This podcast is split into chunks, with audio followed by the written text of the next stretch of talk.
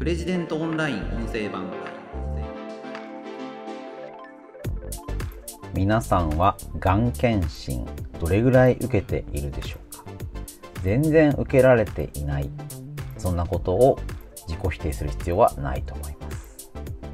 プレジデントオンライン編集長の星野貴彦です。この番組はプレジデントオンラインの配信記事の周辺情報や解説をお届けしています。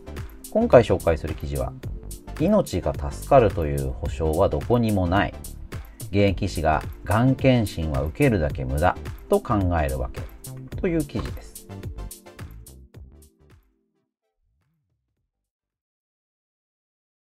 えっ、と、こちらの記事は、草壁陽さんという、まあ、医師で作家である方の、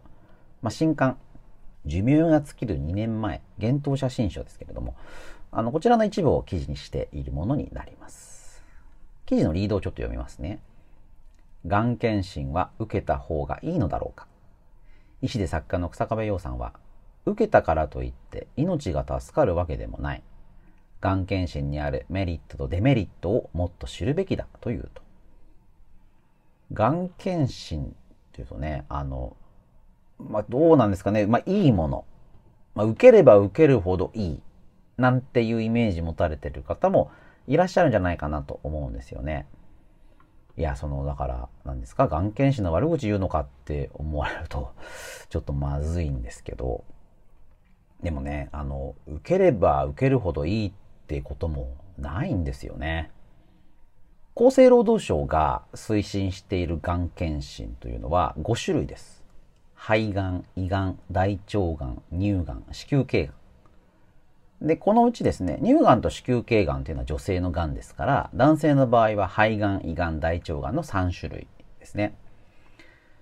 で、厚生労働省のウェブサイトにこうあります。国民の2人に1人ががんになり、3人に1人ががんで亡くなっています。しかし皆様ががん検診を受けることで、がんによる死亡を今よりも減らすことができます。厚生労働省では、がん検診の受診率を50%以上とすることを目標に、がん検診を推進しています。まあ、あの、そうなんです。だから、がん検診受けた方がいいんです。なんですけど、受けた方がいいがん検診。まあ、正しく言えば、厚生労働省が推進しているがん検診というのは5種類。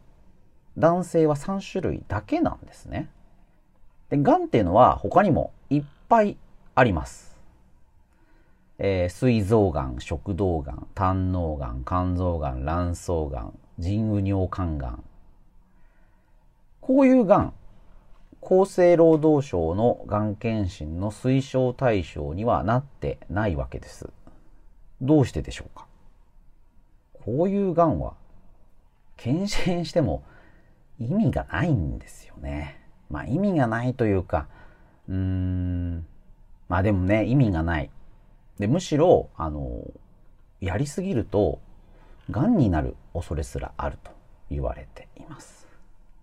日本は検査被曝によるがん患者が世界の中でダントツに多いんですね。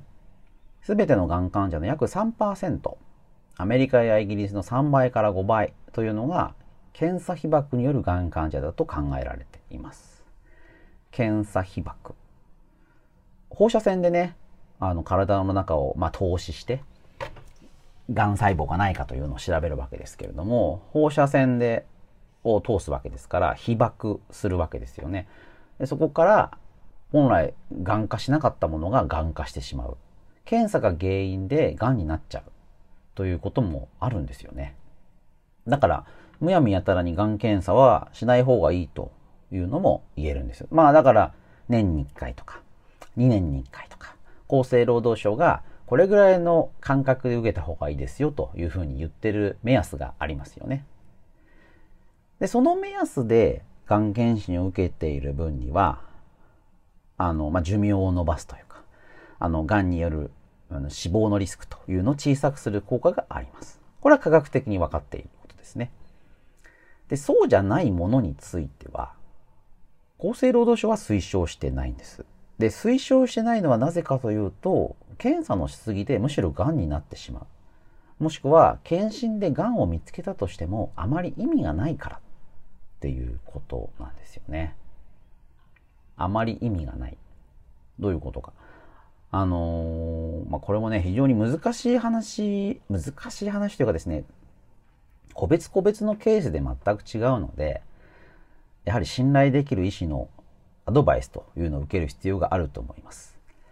だから私が申し上げているのはあくまでも一般論というふうにご理解いただきたいんですけれども、まあね、草壁さんが書いているのをちょっと読んだ方がいいかもしれませんね。あの、草壁陽さんはがん検診を一度も受けたことがないそうです。なぜか。まずめんどくさい。命がかかっているのにめんどくさいなんてバカじゃないかと思う人もいるかもしれませんが、検診を受けて異常なしなら受ける必要はなかった。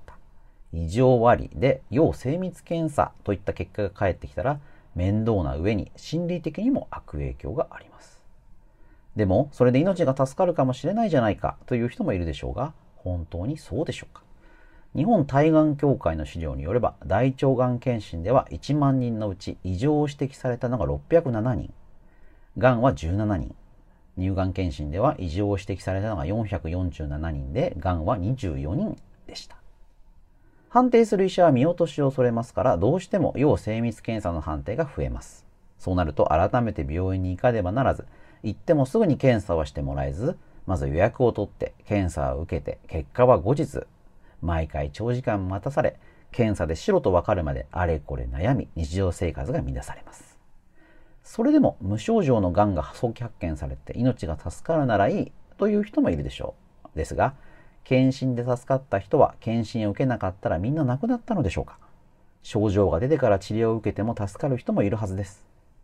だったら、本当に検診を受けたおかげで命拾いした人、言える人はごくわずかになるのではないでしょうか。そんな検査のために時間とお金と体力を浪費する気にはなりません。検査被爆で癌になる危険性を考えればなおさらです。どうでしょうかね？あの、私も草壁さんのこの記事を読んで、改めてそうだなと思いました。がん検診で、ビシッとがんが見つかって、で、そのがんを早期に、まあ、例えば切除するなり、治療するなりという形で、がんと無縁になれば、まあ、これはもう、願ったり叶ったりだと思うんですよね。でも残念ながら、今行われているがん検診で、そういっった精度の高いものっていうのはできないんですよね。先ほどの数字、1万人を検査して異常を指摘されたのが607人。で、このうち癌は17人だったんですね。大腸癌ですけれども。だから607人で17人ですから、何パーセントですかね。まあ、10%どころじゃないですよね。3%とかですか。だから、検査をして、まあ、まず1万人のうち607人が異常だということですから、まあ、9400人はまあ何ともなかったと。で、この場合はいいですよね。まあまあ、検診行ってちょっと大変だったっていうのはあるかもしれないですけど。で、この残った607人になった場合、いや、これ異常だって言われたらね、いや、もしかしたらもう癌で、大腸癌で死んじゃうかもしれないってこう、不安になりますよね。生活も、ま乱れるというか、思ったようなことができないなんていうこともあるんじゃないかなと。で、これで実際に癌だったのは17人しかいなかったってことです。17人。で、この17人は、じゃあ命が助かったからいいじゃないかというかもしれませんけれども、どうでしょうか。これで分かったから助かったかどうかっていうのは、まあ、ここのデータにはないですよね。で、さらに、なんですかね、この後急に癌になるってこともあるわけですよ。この検査の時には、まあ正常だったんだけれども、この一月後、二月後に癌になっちゃうなんていうことも、まあ、全然あるわけですよね。そう考えると、これだけその精度の、まあ、精度が低くならざるを得ないがん検診というのを、たびたび受けるっていうのは、なかなか難しい。まあだから1年に1度とか2年に1度とか、がんによって推奨する頻度が違いますけれども、まあその程度の検診でいいんじゃないかと考えられているわけです。で、ましてや、えー、まあ検査、検診について、あの、ナレッジ、ノウハウが溜まっておらず、まあ異常が分かったからといって、それが本当に悪性のがんなのかというのが分かる、まあそういう、まあレベルというか、うん詳しさをわかるあの考えるとうんだ手間と経費がかかるばっかりでしかも心理的な不安が増すばかりで実際に寿命を伸ばす効果というのはどこまであるかっていうのが怪しいところだと思うんですよね。例えばどうですかね。脳ドックとかつってねあの脳に影が見つかった。でこれはあの脳に影があるから。もっと詳しく調べた方がいい。じゃあその脳に影があるっつってもねあの、まあ、解凍手術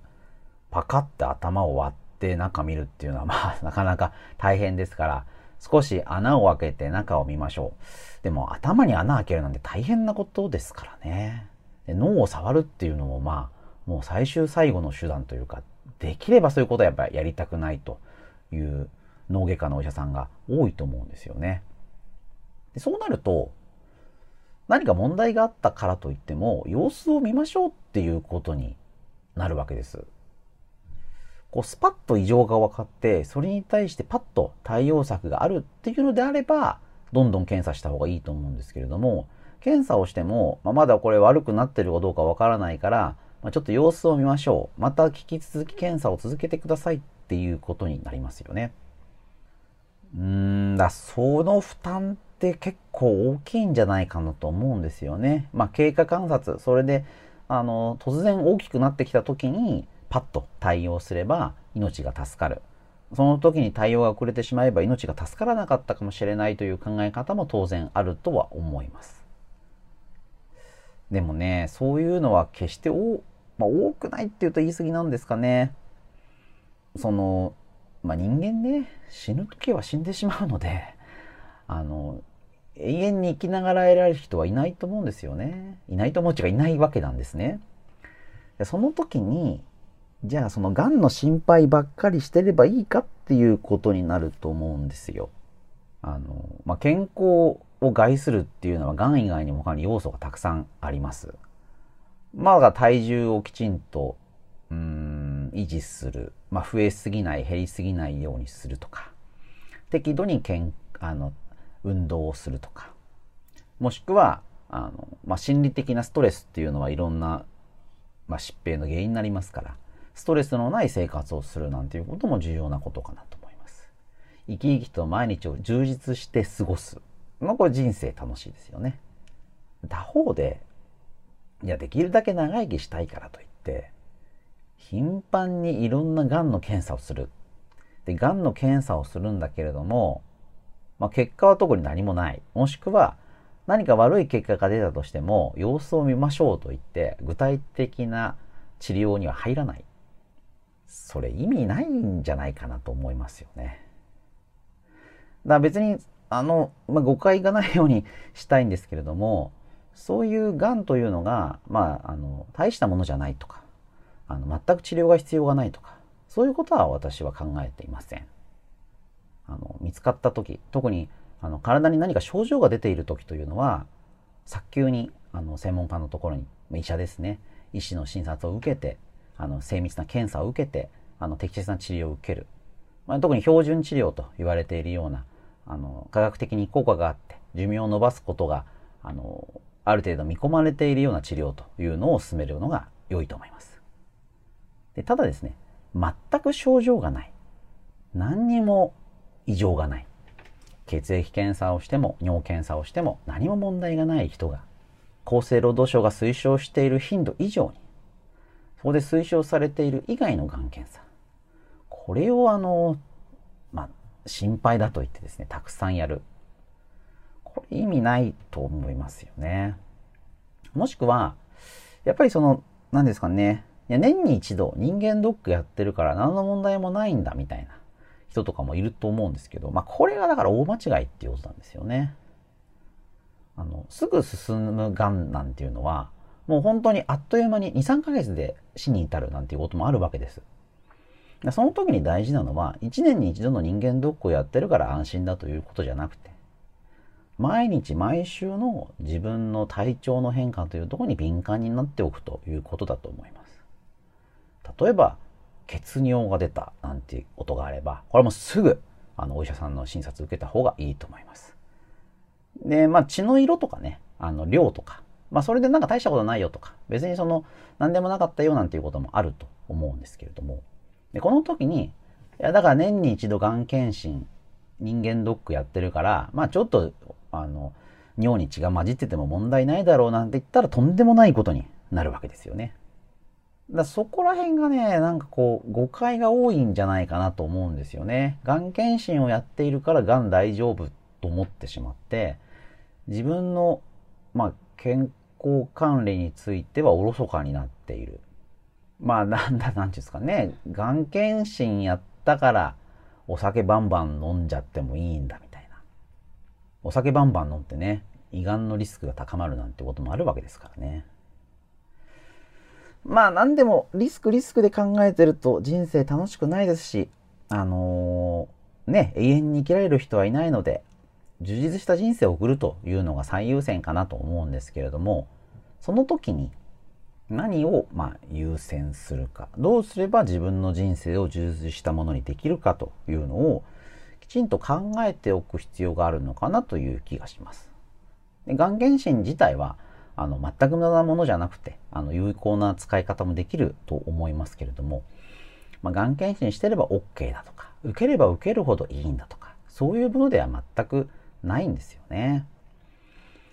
で、厚生労働省が推奨しているがん検診の項目というのは、男性は3つ、女性は5つである。まあ、このことをですね、改めてあの考えていただけると、まあ、今後のご自身の健康管理、あの、一つの方針が定まるんじゃないかなと思います。あの、今回の記事はね、あの、草壁陽さんの寿命が尽きる2年前という本の一部を抜粋した記事をもとにですね、解説しています。こちらの本もぜひご覧いただければと思います。ということで、今回は、